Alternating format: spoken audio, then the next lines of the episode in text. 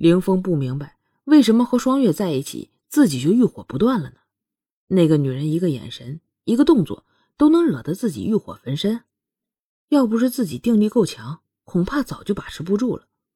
难道自己是很久没碰女人了，所以才饥渴的？凌风从百花楼里出来，就用轻功直接飞回了王府。凌风一回王府，就奔向了自己的侧妃于婵瑶的寝殿。这会儿这里已经一片黑暗了。都已经歇下了，凌风走向于婵瑶的寝殿，没有任何前戏，直接的进入主题。在凌风看来，这女人本来就是伺候男人的，更何况这是自己的女人，所以他并没有考虑到身下女人的感受。于简瑶不知道为什么，今天的王爷前所未有的热情啊！不过王爷能够灵性自己还是好事，如果能有个一儿半女，那自己将来就有保障了。凌风的脑中。一直浮现的都是双月的身影，看着面前飘渺的轻纱，凌风又狠狠地吻了一下，然后慢慢的掀开。当看到于简瑶那满目含情的双眸时，凌风的心狠狠的一震，他很失望。此时的凌风已经清醒了很多，自己昨天晚上来到侧妃的房间，与她共赴巫山，自己应该知道身下人是谁呀，可为什么会失望呢？他试着吻了吻于简瑶的双唇，慢慢品味着，很甜美。可是怎么总感觉少了什么呀？这不是自己想要的味道。亲了半天也没有那种如火的欲望了。自己到底在期待哪张脸呢？此时眼中不觉的浮现出双月那得意的唇角、狡猾的眼眸、不屑的嗤之以鼻、高傲的下巴，还有让自己着迷的味道。凌风心惊了。自己怎么会想到那个女人？一定是因为昨天和她在一块待的时间太长了，所以才有了感觉。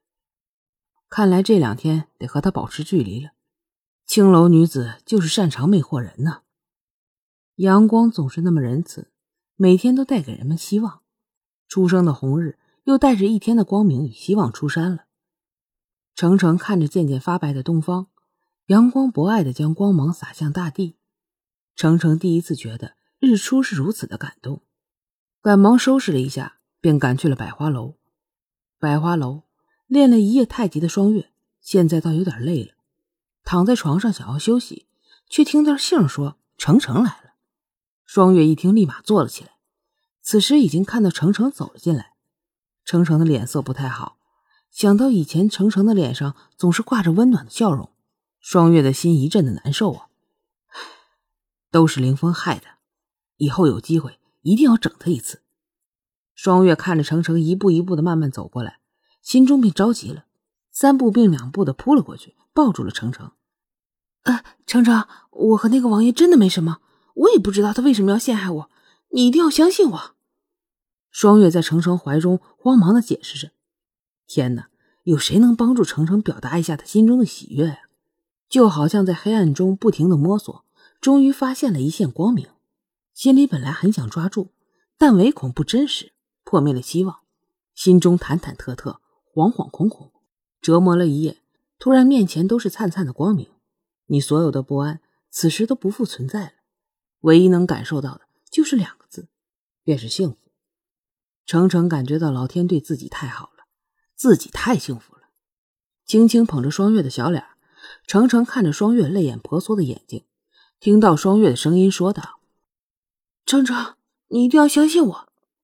看到双月急切的样子，程程心疼的吻上了双月的双唇，想要用自己的温暖去安抚她受伤的心。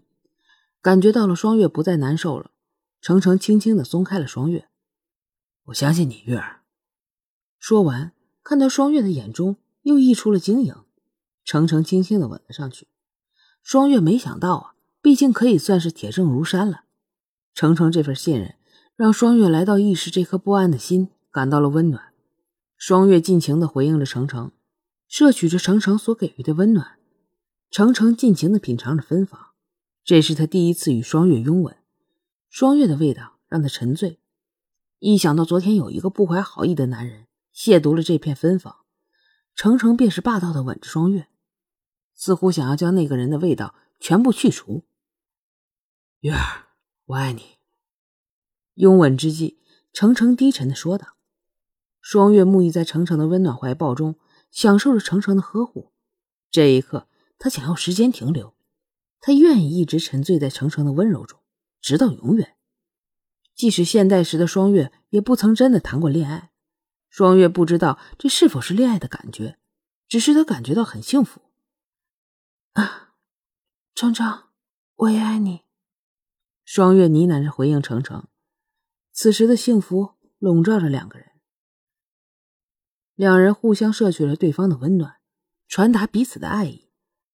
渐渐的，双月感觉到了程程的身下有反应。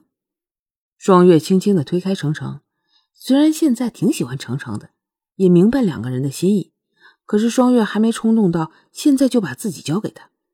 双月过于理智了，他太明白，即使现在再美好，也难保以后没有变数啊。